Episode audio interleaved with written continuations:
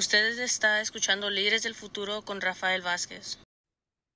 Y buenos días, buenas tardes, buenas noches, dependiendo cuando está recibiendo esta información. Mi nombre es Rafael Vázquez Guzmán y este es su programa Líderes del Futuro. Aquí en KBBF 89.1 FM, donde estamos celebrando 50 años de servicio a la comunidad y KBBF se está preparando para los otros 50 años que vienen. El día de hoy queremos proveer información acerca de COVID, ya que muchas personas no ven la necesidad de protegerse y no se han dado cuenta que la situación está empeorando cuando nos referimos a COVID. El día de hoy es el 31 de agosto del 2023. Entonces, queremos recordarle a la comunidad de que la gente sigue siendo hospitalizada por COVID y la última vez que checaron los records y que hemos visto estos records locales en el condado de Sonoma, el 26 de agosto, que fue hace unos días, la información una vez más más reciente, ah, y tenían 20 personas hospitalizadas por COVID. Si nos acordamos hace un año, hace dos años, ese número era un número que nos preocupaba.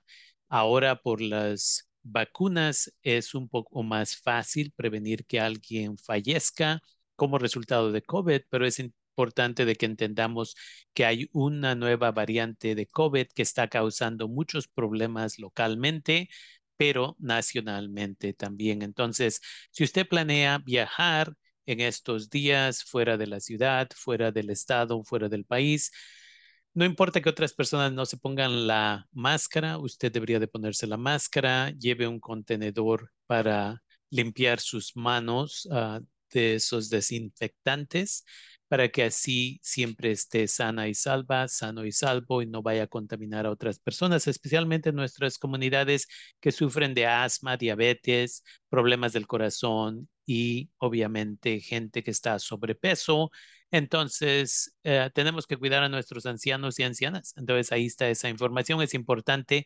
Una vez más, el 26 de agosto había 20, personas hospitalizadas en el condado de Sonoma relacionado con COVID. Y también queremos que entendamos como comunidad la situación de las muertes. La última muerte que sucedió con, relacionada a COVID fue el 23 de julio del 2023, pero ya estamos a 617 personas que han fallecido por COVID. Y a veces cuando vemos un número como ese decimos, sí, pero a mí no me tocó, entonces no me molesta. Y ese es el tipo de cosa que tenemos que cambiar. Tenemos que educarnos, porque 617 familias han sido afectadas por ello. Y esas son simplemente por lo de muertes. Y de ahí gente que ha terminado en el hospital, gente que ha estado enferma. Y la nueva variante es obviamente una cosa más compleja. Entonces se le invita a la comunidad de que hagamos conciencia, de que aprendamos acerca de estas cosas, de que nos eduquemos. El condado de Sonoma tiene toda una página web donde usted puede ir y encontrar esta información. Si va a Soco Emergencia .org, socoemergencia.org, disculpen, org, usted podrá ver esta información y mucha más información la tienen en inglés, la tienen en español, pero es importante. Entonces, cuando hablamos acerca de 617 personas y recordando que el 23 de julio fue la última vez que alguien falleció, tenemos que hacernos la pregunta de una vez más, ¿quién está falleciendo? Entonces, cuando nos damos cuenta acerca de hospitalizaciones y muertes por grupos étnicos, eh, una de las cosas que nos damos cuenta es, desde que empezó la pandemia, 1.221 personas hospitalizadas han sido latinas, latinos, latinex. Eso significa que de todas las personas hospitalizadas, 27.7% de la población hospitalizada ha sido latino, latina, latinex. Y 159 personas latinas han muerto. Una vez más, 159 personas. Y muchas de esas personas han muerto, una, porque han trabajado en restaurantes o en lugares donde no se les proveó la protección necesaria. Dos, porque no sabían cómo sería la situación. Y desafortunadamente, tres, por ignorancia o porque decidieron, right, no poner atención, no vacunarse y todo eso. Ese tipo de personas que falleció son 27% de las personas en total que fallecieron. Entonces, eso es también 27% es la población de latinos, latinas, latinx en el condado de Sonoma pero cada muerte afecta a unas personas, cada hospitalización afecta a una familia. Entonces, hagamos conciencia porque ya están empezando a incrementar los números de personas una vez más en los hospitales.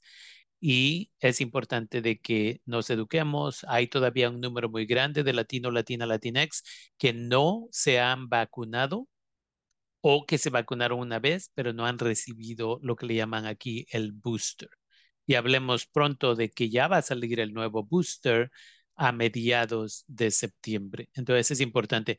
Comparado entre latinos latinas, 27% de las personas hospitalizadas y que murieron o han muerto hasta ahorita por COVID son latinas, 63% de la población son anglosajona, hospitalizaciones igual, muertes igual y una vez más es importante de que mantengamos eso en mente y luego eso nos lleva a quién, una vez más, qué edades. Hay un montón de personas que dicen, oh no, los niños no les afecta, por eso no los voy a vacunar. Yo me voy a vacunar porque en el trabajo me lo exigieron, pero mis niños no van a ser vacunados, vacunadas. ¿Y qué sabemos?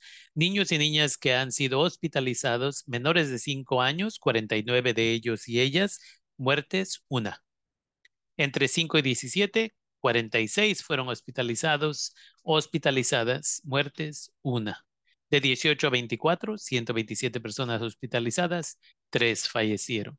Y así van los números. Es importante de que entendamos una vez más de que la gente anciana, 1.579 personas en el condado de Sonoma fueron hospitalizadas, 318 fallecieron, 881 entre las edades de 65 a 74, Ah, fueron hospitalizadas, 116 fallecieron. Entonces, una vez más, tenemos que cuidarnos porque ya viene la siguiente ola de COVID y tenemos que asegurarnos que vamos a poder protegernos a nosotros, nosotras mismas, o si no, es tiempo de comprar aseguranza de muerte, ya que si vamos a fallecer, no debemos de dejarle la responsabilidad, no nada más del entierro a nuestras familias, pero suficiente dinero para la terapia que van a necesitar, suficiente dinero para una vez más la renta, la comida y todo lo demás. Es súper importante de que entendamos que cada una de estas decisiones, que si me vacuno o vacuno a mis niños y niñas, va a tener una consecuencia a largo plazo. Entonces, se le invita a la comunidad de que hagamos conciencia acerca de esto. ¿Y cómo nos protegemos? Una vez más, usando una máscara frecuentemente. Gente como yo que vamos a restaurantes o vamos a otros lugares frecuentemente y entramos a un espacio de esos y porque llevamos la máscara, la gente se nos queda viendo como si viniéramos de otro planeta. Pero al mismo tiempo, algunos de nosotros, nosotras, porque nos cuidamos tanto, eh, nunca hemos tenido COVID. Lavándonos las manos, una vez más, lavándonos las manos frecuentemente, porque cuando tocamos puertas en las ah, escuelas o en otros lugares donde vamos a la tienda, donde sea, una vez más nos estamos exponiendo. Por eso se les recomienda uno de estos contenedores pequeños que siempre tengamos en el carro para desinfectar nuestras manos recogiendo comida en restaurantes, si es que podemos comprar comida en restaurantes en vez de ir a comer a restaurantes, haciéndonos exámenes frecuentemente, y daré más información de eso en un segundo, vacunándonos cuando llegue la siguiente vacuna que va a ser a mediados de septiembre y una vez más, no haciendo visitas frecuentemente a casas de amigos, amigas u otras personas, porque no sabemos si ellos o ellas están cuidando o si nos invitaron a esa quinceañera, a ese casamiento, a esa boda.